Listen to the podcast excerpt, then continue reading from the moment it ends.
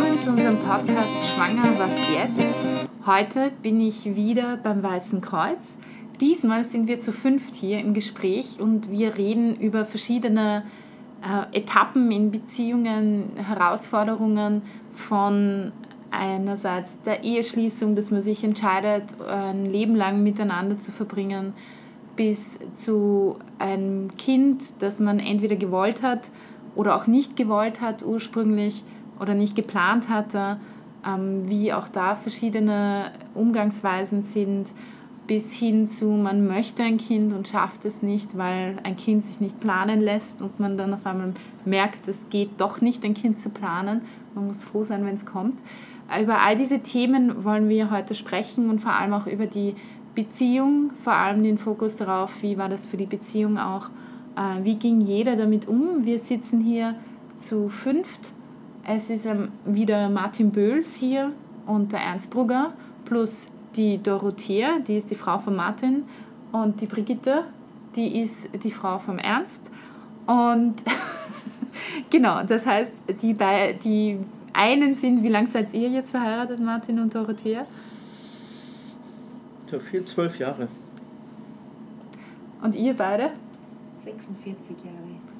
Genau, das heißt, wir haben hier zwei verschiedene Etappen. Zwölf Jahre ist ja diese Zeit, wo viele Beziehungen eigentlich oder Ehen eine große Krise haben, was ich beobachtet habe. So, es gibt so verschiedene Etappen, aber viele Ehen trennen sich ja eigentlich so um die zwölf Jahre, 15 Jahre herum. Aber so wie ich das sehe, habt ihr eigentlich eh eine gute Ehe, das steht bei euch gar nicht an. Und weil es ist, es ist so, ihr könnt ruhig was dazu sagen, ja, also ihr müsst hier nicht zu so schweigen. Ähm, und äh, ja, also ich würde vorschlagen, wir fangen einmal an. Wie war das bei euch jetzt vorher, als wir ein bisschen drüber geredet haben, wofür, worüber wir reden? Hast du, Dorothea, gemeint, für dich war eigentlich die größte Krise oder die, schwier die schwierigste Moment gar nicht der Moment, wo die Kinder gekommen sind, sondern ähm, sich für die Ehe zu entscheiden? Ja, genau. Also ich setze Krise auch oft gleich eben äh, mit diesem auch eine Chance, ein Potenzial zu haben in mhm. einem sehr einschneidenden Moment im Leben und damit äh, gehört, da gehört der Tod dazu, da gehört aber auch ähm, die Entscheidung dazu, sich mit einem Menschen zusammen zu tun quasi und äh, langfristig eine Zukunft zu planen. In unserem Fall war es die Ehe. Und das war für mich die ähm, größere Umstellung tatsächlich, weil ich bis dato sehr lange Single war. Ich habe erst mit 30 geheiratet war es für mich wirklich die größere Herausforderung, ähm, als nachher dann ein Kind zu bekommen. Mhm. Und schwanger zu sein und sich auf das Kind einzustellen. Das Wie lange wart ihr zusammen, bevor ihr geheiratet habt? Wir haben uns gekannt während dem Studium und waren dann. Vier Jahre haben wir uns gekannt. Gekannt und waren dann ein Jahr zusammen. Genau. Genau, ja. Mhm. Das ist gut. Ja, war eigentlich optimal. Und wie war das für dich, Martin? Für mich war es umgekehrt. also ähm, es, es, gibt ja, es gibt ja ein Buch über die fünf Sprachen der Liebe mhm. und ähm, eine Sprache, die für mich sehr wichtig ist, ist die Zweisamkeit. Und da spielt die Ehe natürlich gut rein und ich habe es sehr genossen, verheiratet zu sein, auch diese Zweisamkeit zu erleben. Und dann kam plötzlich das Kind, das erste, und ähm, dann war es so ein bisschen vorbei mit der Zweisamkeit. Und das war für mich eine große Umstellung. Also sicherlich auch noch einmal, der große Junge ist jetzt nicht so der Kuschler, der zweite jetzt schon. Und beim zweiten genieße ich das dann auch so ein bisschen, dass ich mit dem kuscheln kann und sowas. Ähm, aber so am Anfang, das war schon eine ziemlich große Umstellung gewesen. Ja. Mhm. Wie habt ihr die bewältigt oder Dorothea, ist das überhaupt aufgefallen? Hast du das mitbekommen? Ja, doch schon. Ähm, ich glaube einfach, eine der Grundlagen ist natürlich schon, wie das auch immer so schön theoretisch klingt, aber das ist einfach die, wichtig in der Praxis, wirklich drüber zu reden und zu sagen, ah, was passiert jetzt? Wie geht es dir damit? Ähm, genau. Ähm, natürlich auch zu merken, als Mutter ist man viel näher dran am Kind als der Vater, der immer wieder ein bisschen draußen ist, weil er einfach neun Monate nicht direkt schwanger ist, zum Beispiel. Schon allein da fängt es an. Genau, dann zu reden und zu sagen, ah, was sind deine Erwartungen jetzt, wie geht es dir damit? Da sind wir eigentlich recht schnell auf den Punkt gekommen, ah, für mich ist das die größere Umstellung als das. Mhm. Und dann zu sagen, wie können wir das jetzt wieder einbauen, unsere Bedürfnisse. Wie habt ihr das, wie habt ihr das bewerkstelligt?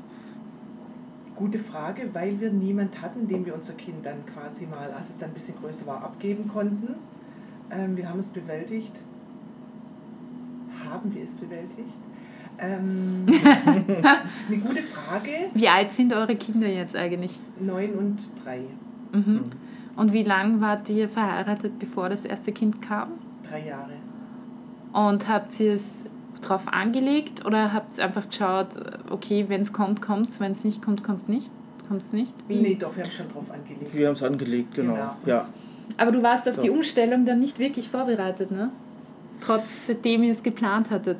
Äh, nein, nicht so ganz, ja. Ob, obwohl ich mitgegangen bin zum Frauenarzt und mich natürlich auch darauf gefreut habe und so, aber es war einfach nur Umstellung, ja. Genau, und ich war nicht ganz vorbereitet. Ja. Also, was ich ja festgestellt habe bei vielen ähm, Vätern auch, die Vater werden, die sich zwar auf das Kind freuen, die würden alles tun fürs Kind, aber sie können am Anfang überhaupt nichts damit anfangen und haben ein total schlechtes Gewissen, weil sie das Gefühl haben, super, ich, ich, ich liebe dieses Kind, aber ich kann es nicht fassen oder ich weiß nicht, was ich damit tun soll. Mhm. War das bei dir auch ein bisschen so? Ist ja nicht bei jedem ja. so, also, aber es ist schon manchmal. Ja, es war auch so gewesen. Also ähm, die Mutter hat sicherlich nochmal ja eine andere Bindung jetzt an mhm. das Kind, ähm, durch die Schwangerschaft auch. Und ich weiß noch, äh, als das Kind gekommen ist, ich, ich habe dann Tabellen entworfen. Ähm, wie dann der Stillabstand war und äh, was weiß ich, das war für meine Frau dann ein bisschen stressig, aber das war so ein bisschen so äh, vielleicht meine Art und Weise irgendwie, ähm, ja, da, da, gut reinzufinden in die mhm. Vaterrolle mhm. und so. Ähm, da habe ich mir halt versucht, kreative Wege zu suchen. Ja. Okay. Und wir haben auch dann gemerkt, am Anfang, ich habe immer gesagt, Mensch, vier Kinder wäre super, eine gerade Zahl, zwei oder vier, vier wäre voll super. Und dann haben wir auch gemerkt, ah, Moment, vier würden uns, glaube ich, gar nicht gut tun. Mhm. Also nicht, weil wir nicht, weil wir es nicht schaffen würden, sondern wir brauchen irgendwann mal wieder unsere Freiheit. Ich glaube, das kam dann auch das Thema, wenn wir es uns quasi wünschen dürfen, wie viele Kinder würden uns gut tun, was, wie viel würden wir uns wünschen. Und dann war es schnell klar, auch, dass zwei optimaler ist, auch für unsere persönliche mhm. Konstellation. Ich glaube, das Thema kam dann auch hoch und es hat sich für uns auch echt bewährt. Ähm, mhm. das ist natürlich schön, dass es aufgegangen ist. Ähm, aber, aber was wäre, wenn jetzt noch ein drittes käme? Das wäre gar nicht gut, ja. Das wäre echt schwierig, das wäre richtig schwierig. Also da, ähm, das wäre absolut nicht im Plan drin. Also dieses berühmte nicht im Plan, ja. Genau. Nee, das wäre gar nicht gut, ja. Da gibt es Gott sei Dank ja auch Vorgehensweisen, dass man das so weitestgehend verhindern kann. Ja, also das heißt, für dich wäre ein drittes Kind ein echter Schock. Aber jetzt stell dir mal vor, stell dir mal vor, du kriegst das. Das ist dieses typische Menopausenkind dann. Du glaubst, du bist in der Menopause und dann wirst du doch nochmal schwanger mit dem dritten. Du wirst es ja nicht abtreiben, oder schon? Nein, ich würde es sicher nicht abtreiben, das stimmt. Aufgrund meiner Haltung oder auch, ich wüsste, ich habe jetzt zwei bekommen und das, da, da, passiert ja was mit dir als Frau, wenn du ein Leben mhm. in dir hast. Ähm, natürlich habe ich die optimale Lage, dass, dass wir als Ehepaar auch ein super Team sind und ich weiß, mein mhm. Mann kann wickeln, der kann kochen, der, der ist kinderaffin und kann gut mit Kindern umgehen und wir können uns ergänzen da drin extrem. Da ist natürlich die Hemmschwelle eine geringere. Ja. Aber, aber für dich wäre es momentan, du würdest das Gefühl haben, im Moment, jetzt ohne dass es jetzt so ist, aber du würdest das Gefühl haben, dass es für dich eine echte Herausforderung wäre, mehr als die ersten beiden. Absolut, ich bin jetzt einfach 43, da ist es für mich jetzt beruflich, all die Dinge vom Alter her, von den Nerven her, mhm. ähm, hat es schon seinen sein Sinn. Äh, es ist gut zu wissen, wo die Grenzen sind, persönlich einfach auch. Ähm, und dann zu sagen, da ist gut, dass die jetzt aus dem Gröbsten draußen sind, die zwei. Jetzt kein weiteres. Aber gerade weil die zwei ja aus dem Gröbsten draußen sind, könnten die ja in Wirklichkeit ja da ein bisschen mithelfen. Also ich kann mich erinnern, ich bin ja ein drittes Kind und ich habe zwei ältere Brüder und mein ältere, ältester Bruder ist neun Jahre älter als ich. Und der war für mich wie ein Papa-Ersatz. Der hat uns viel mehr erzogen, in Wirklichkeit, als die Eltern. Okay. Ich meine, die haben schon erzogen, aber der war viel strenger und wir haben viel mehr auf ihn gehört. Sehr zu seinem Leidwesen, wie er immer wieder sagt. Er wollte nicht zu früh Papa sein, aber, aber er hat echt viel davon über, ich habe wahnsinnig viel von meinen älteren Brüdern gelernt. Der andere ist vier Jahre älter, also wir haben ein super Verhältnis, das ist super gewesen. Und ich habe ja noch einen jüngeren Bruder, der ist auch ganz lieb, also nur mit dem haben wir ein bisschen mehr Reibereien gehabt, da ist, ist der Abstand geringer. Aber ein, ein drittes Kind, das ist ein gemachtes Nest. Das Angenehme ist, die Eltern haben nicht mehr so viel Nerven, einen zu erziehen und machen dann auch nicht so viel Blödsinn. Die also jetzt mal aus Sicht eines dritten Kindes. Ja. Es ist sehr angenehm, weil man kann in Ruhe seine Sachen machen. Die älteren Brüder haben schon die ganzen Nerven der Eltern abgebrast. Dann haben, sind sie nicht mehr so streng. Aber man hört eh mehr auf die älteren Brüder als auf die Eltern. Das stimmt, das merkt man schon beim zweiten Kind. Das ja. merkst du schon beim zweiten ja, Kind, ja. Das stimmt, ja. Genau. ja. Wie wäre das für dich, Martin, ein drittes Kind? Ähm, Wenn wir schon bei der Thematik sind, weil das ist eine, eine Thematik, wo viele Frauen ja. eine, äh, eine Krise kriegen irgendwie beim dritten Kind, weil sie das Gefühl haben, irgendwie passt das jetzt gerade gar nicht. Und, äh, oder auch manche Männer äh, habe ich einfach erfahren und ich kenne aber auch, mein Bruder hat drei Kinder, einer meiner Brüder und ich, das dritte läuft einfach mit. Ja. Also äh, klar ähm, haben wir jetzt eine Vorstellung von der Anzahl der Kinder, nicht? Jeder ja. macht sich ja so seine Gedanken. Ähm, und das wäre das wär jetzt ungewohnt, wenn das äh, kommen würde, jetzt ein drittes Kind. Ähm, aber trotzdem ähm, wäre ich, glaube ich, dem positiv aufgeschlossen. Also du, wärst, ähm, du würdest es chilliger nehmen als, als Ja, das schon, genau. Ähm, ich kenne jetzt auch einige aus, aus dem Umfeld oder sowas, die ein drittes Kind bekommen haben, jetzt auch, auch ungewollt bekommen haben, jetzt ungeplant bekommen haben. Und ähm, das sind coole Kinder und die freuen sich, die Eltern. Und ähm, ja, also von dem her sehe ich es jetzt nicht negativ oder sowas. Ähm, genau, würde mhm. mich da mehr drauf freuen. Okay. das ist interessant. Wie war das bei euch beiden? Ihr habt wie viele Kinder? Wir haben drei.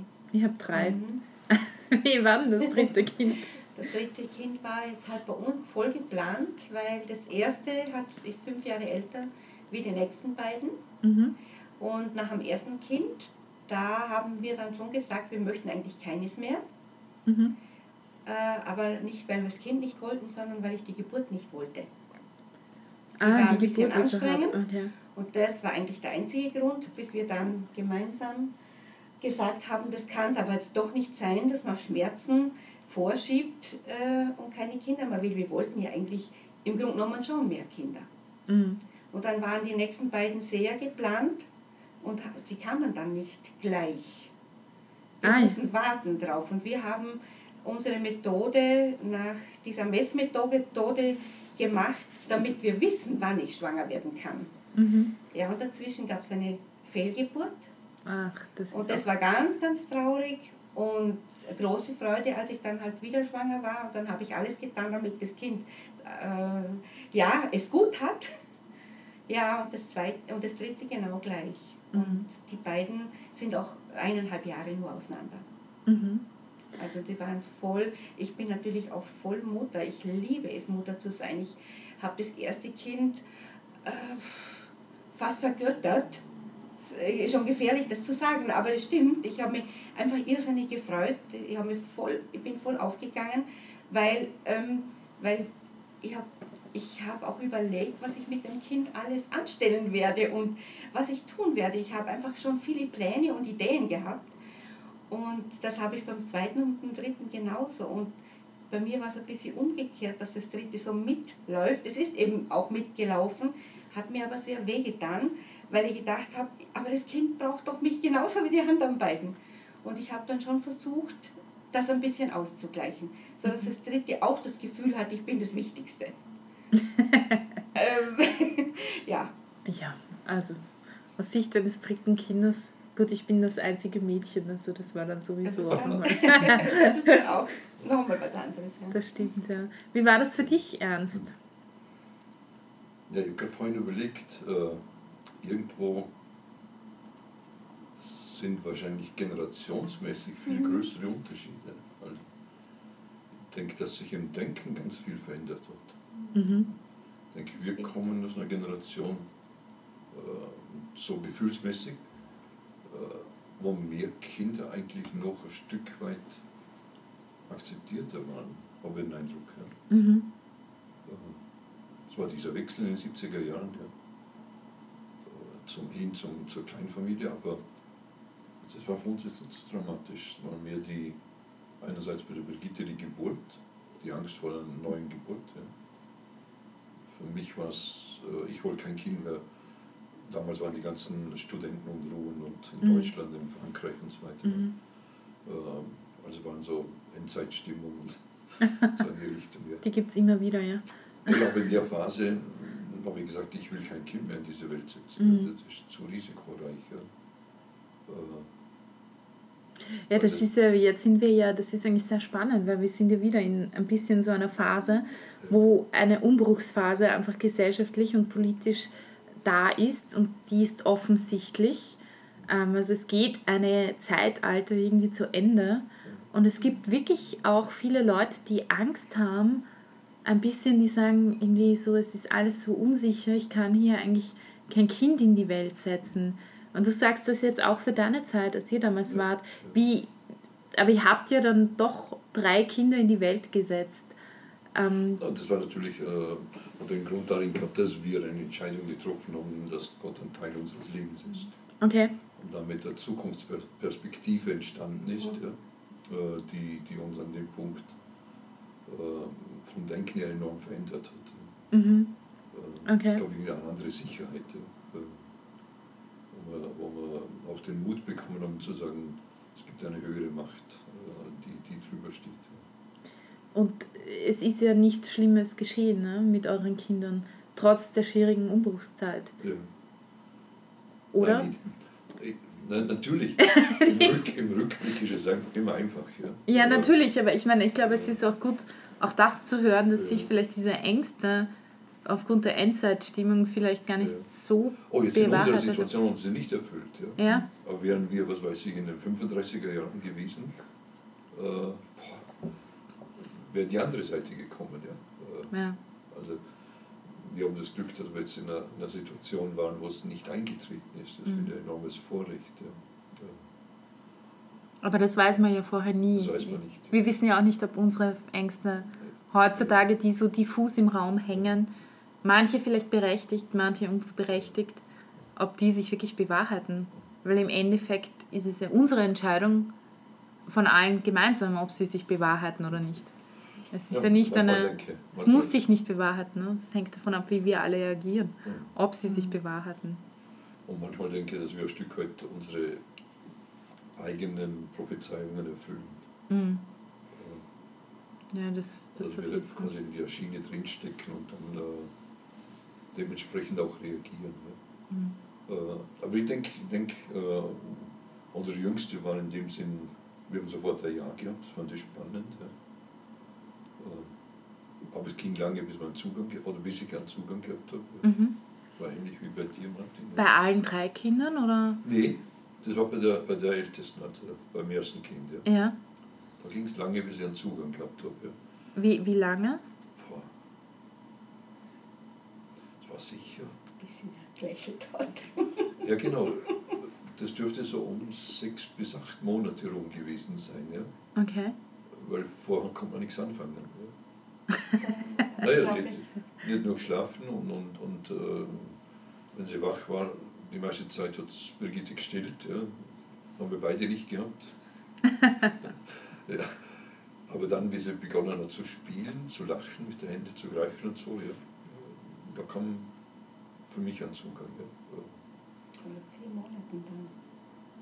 Ich glaube, es war später, ja. Ähm, aber es kann sein. Schon lange her. Nachdem das Weiße Kreuz jetzt bald eine Fachtagung anstehen hat, Martin, erzähl doch die wichtigsten Details und worum geht es in dieser Fachtagung und vor allem wann ist sie und wo kann man sich anmelden? Genau, und zwar ähm, geht es äh, um das Hauptthema Trennung und Scheidung. Also es geht vor allem darum, ähm, wie begleite ich ähm, beraterisch, seelsorgerlich Leute, die dort äh, drinstecken in dieser schwierigen Herausforderung. Ähm, die Fachtagung wird am 1. und 2. März sein. Also am 1. März, das ist am Abend, da, wird, äh, da kommt ein Jurist, äh, dort können äh, Leute, auch Betroffene, ähm, hinkommen und ihre Fragen auch stellen. Ähm, was ist da wichtig jetzt ähm, in Bezug auf Trennung und Scheidung, auch auf Wiederheirat, also die, der ganze rechtliche Aspekt.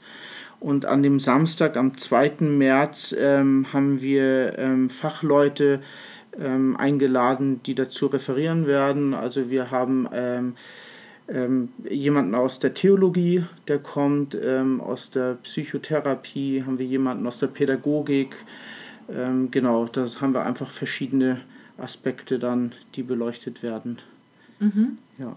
Und wo findet die Tagung statt? Ähm, die findet in Wien statt, im 22. Bezirk, in Kagran, im Haus der Barmherzigkeit, bei der Eissporthalle dahinter. Das ist am Samstag und am Freitagabend im Novum Kagran. Mhm. Genau, einfach googeln Novum Kagran. Und wo und wie kann man sich da anmelden? Anmelden online, ähm, am besten über die Homepage vom Weißen Kreuz, also www.weißes-kreuz-oe.at. Genau, und da stehen alle weiteren Infos auch zu den Workshops, die da stattfinden, zu den Hauptvorträgen und da kann man sich anmelden. Und wie viel kostet die Anmeldung, also die Teilnahme? Kostet? Also es kostet für Freitag und für Samstag ähm, 108 Euro mhm. ähm, die Tagung, genau. Und äh, wenn man jetzt nur am Freitagabend zu dem juristischen Fachvortrag kommt, kostet das 15 Euro. Und beim Samstag, wenn man nur zum Samstag kommt? Äh, wenn man nur zum Samstag kommt, äh, kostet das 96. Ich wünsche euch einen wunderschönen